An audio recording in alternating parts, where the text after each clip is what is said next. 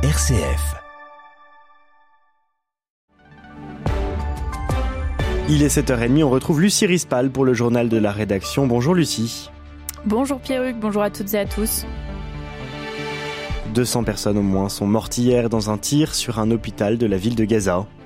Le Hamas accuse Israël d'être à l'origine de cette frappe. Israël affirme que ce tir euh, est une roquette du djihad islamique. L'ONU appelle à un cessez-le-feu humanitaire immédiat. Il arrive en Israël aujourd'hui. Le président américain Joe Biden doit s'entretenir avec Benjamin Netanyahou.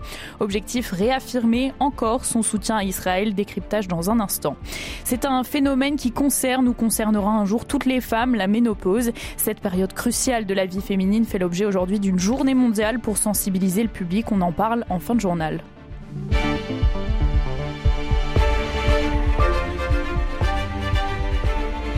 Au moins 200 personnes sont mortes hier soir dans un tir sur un hôpital de la ville de Gaza. Le Hamas euh, au pouvoir à Gaza accuse Israël d'être à l'origine de cette frappe. Israël affirme de son côté que ce tir euh, est en fait une roquette du djihad islamique, autre groupe armé palestinien. On fait le point avec Magali Santuli. Alors que les circonstances de cette frappe sont toujours floues, elle a déclenché une vague de colère dans le monde arabe. Le président turc Recep Tayyip Erdogan appelle à l'arrêt de cette violence sans précédent à Gaza. Le Qatar dénonce un massacre, tout comme la Jordanie, où des dizaines de manifestants ont tenté de pénétrer dans l'enceinte de l'ambassade d'Israël à Amman. Des manifestants en colère se sont également rassemblés devant l'ambassade de France à Tunis. Le président de l'autorité palestinienne Mahmoud Abbas a décrété un deuil de trois jours dans les territoires palestiniens. Un bilan actualisé, diffusé hier par le ministère de la Santé du Hamas, fait état d'environ 3000 morts dans des frappes israéliennes sur la bande de Gaza en représailles à l'attaque du Hamas sur Israël le 7 octobre. Emmanuel Macron, lui, s'est exprimé sur X euh, en disant rien ne peut justifier une frappe sur un hôpital, rien ne peut justifier de prendre des civils pour cible. La France condamne l'attaque avec fermeté, a-t-il dit. Le chef de l'ONU, Antonio Guterres, a appelé euh, lui ce matin à un cessez-le-feu humanitaire immédiat lors d'un discours prononcé à Pékin. De son côté, Joe Biden, qui doit arriver aujourd'hui en Israël pour s'entretenir avec Benjamin Netanyahu, va reporter son étape ensuite prévue en Jordanie. Le président américain qui exprime, je cite, ses profondes condoléances aux victimes de l'hôpital. Et justement, cette victime de Joe Biden en Israël est assez inhabituelle pour un président américain, d'autant plus en terrain de guerre. Oui, le président américain euh, devrait s'entretenir avec Benjamin Netanyahu, une visite qui marque une fois de plus le soutien indéfectible des États-Unis euh, à l'État hébreu. Écoutez Jean-Éric Brana, spécialiste des États-Unis. Le soutien des États-Unis envers Israël est total. Il est total de la part euh, du président Joe Biden qui a tendu la main immédiatement, qui a essayé de montrer que l'amitié avec les États-Unis restait un axe solide, même s'il y a des difficultés avec la personnalité de Netanyahou et de mésentente, il faut quand même le dire, entre Biden et Netanyahu. Pour autant, les accords sont à la fois financiers, puisque les Américains euh, ont signé euh, sous Obama un accord de 10 ans euh, dans lequel ils donnaient près de 4 milliards de dollars par an, et puis militaires, puisque les Américains bouillent régulièrement à Haïfa et que leurs troupes s'entraînent même avec les troupes israéliennes. Donc le soutien des Américains ne sera pas relâché. Le Congrès est également totalement derrière Israël. Selon le spécialiste, l'objectif de Joe Biden est aussi de soulager les souffrances des civils palestiniens en réclamant l'acheminement de l'aide humanitaire dans Gaza. Et notez que le président américain va réclamer au Congrès, américain une enveloppe commune de 100 milliards de dollars pour Israël, l'Ukraine, Taïwan et aussi pour euh, la crise migratoire à la frontière entre les États-Unis et le Mexique. L'homme radicalisé soupçonné d'avoir tué deux Suédois dans un attentat lundi soir et qui a été abattu par la police à Bruxelles a probablement, probablement agi en loup solitaire selon les autorités belges. Il n'y a pour l'instant pas d'indication sur un réseau qui serait à l'origine de l'attentat, dit le ministre belge de la Justice. En France, l'assaillant qui a poignardé à mort l'enseignant Dominique Bernard à Arras a été mis en examen hier soir à Paris et écroué quatre jours après l'attaque qu'il avait revendiquée au nom de l'organisation État islamique. Le juge des libertés de la détention a décidé de son, de son placement en détention provisoire. En politique, le Parti socialiste a voté dans la nuit dans la nuit un moratoire sur sa participation à la NUPES. Le leader de la France insoumise, Jean-Luc Mélenchon, a accusé le patron des socialistes de rompre leur alliance politique, ce qui semble acter la fin de cette coalition née en mai 2022. Depuis hier, le premier volet du projet de loi de finances pour le budget de l'État 2024 est examiné en séance plénière à l'Assemblée nationale.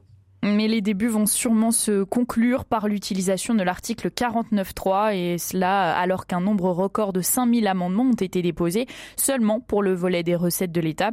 Pour Olivier Roucan, politique et chercheur, députés euh, et, gouvernement s'inscrivent dans des logiques différentes.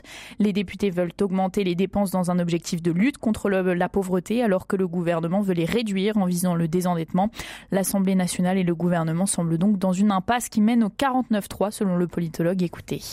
On est quand même dans un contexte de tension politique, d'affrontement qui est important. Et euh, n'oublions pas que ce budget intervient euh, alors que euh, la loi sur les retraites a été également adoptée via le 49.3 et que les, les relations entre l'Assemblée nationale, voire le Parlement et le gouvernement, se sont euh, dégradées. Donc il y a, sur le plan institutionnel, des affrontements qui peuvent conduire à, à, certains blocages. Et on sait très bien que déposer énormément d'amendements, c'est une façon pour les députés d'essayer de, de pratiquer une sorte de piraterie, on pourrait dire, et de forcer le gouvernement d'ailleurs à utiliser le 49.3 et ensuite les parlementaires euh, peuvent s'en plaindre.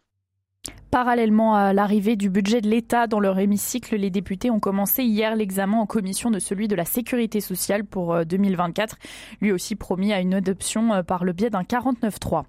L'Assemblée a également approuvé hier en première lecture le projet de loi de régulation de l'espace numérique qui promet de mieux lutter contre le cyberharcèlement, les arnaques sur Internet ou encore euh, l'accessibilité des sites pornographiques aux mineurs. Tout autre sujet, à présent, on n'a pas toujours de bons souvenirs de la cantine à l'école, pourtant elle pourrait être une clé du développement dans les pays les plus pauvres. Aujourd'hui débute à Paris la première réunion de la coalition pour l'alimentation scolaire lancée il y a deux ans par euh, l'ONU à l'initiative de la France et de la Finlande. Cette coalition regroupe près de 90 pays et une centaine de partenaires ONG ainsi que des associations. Objectif fournir à chaque enfant un repas scolaire sain et nutritif d'ici 2030. Jean-Baptiste Labeur. Oui, c'est après la pandémie que s'est bâtie cette coalition. Cela peut paraître simpliste de miser sur la cantine, mais le programme alimentaire mondial rappelle que la moitié des humains touchés par l'insécurité alimentaire sont des enfants, soit 153 millions dans le monde. Dans les pays pauvres, environ 73 millions d'écoliers se rendent à l'école en ayant faim trop affamés ou trop malades pour bien apprendre. Pour ces enfants, la cantine est le seul repas de la journée. C'est donc un levier pour lutter à la fois contre la faim, la malnutrition et en ricochet contre l'analphabétisme. Les repas distribués à l'école contribuent à améliorer l'éducation et la santé des enfants, mais c'est aussi un stimulant économique en développant des filières agricoles locales et en créant des emplois.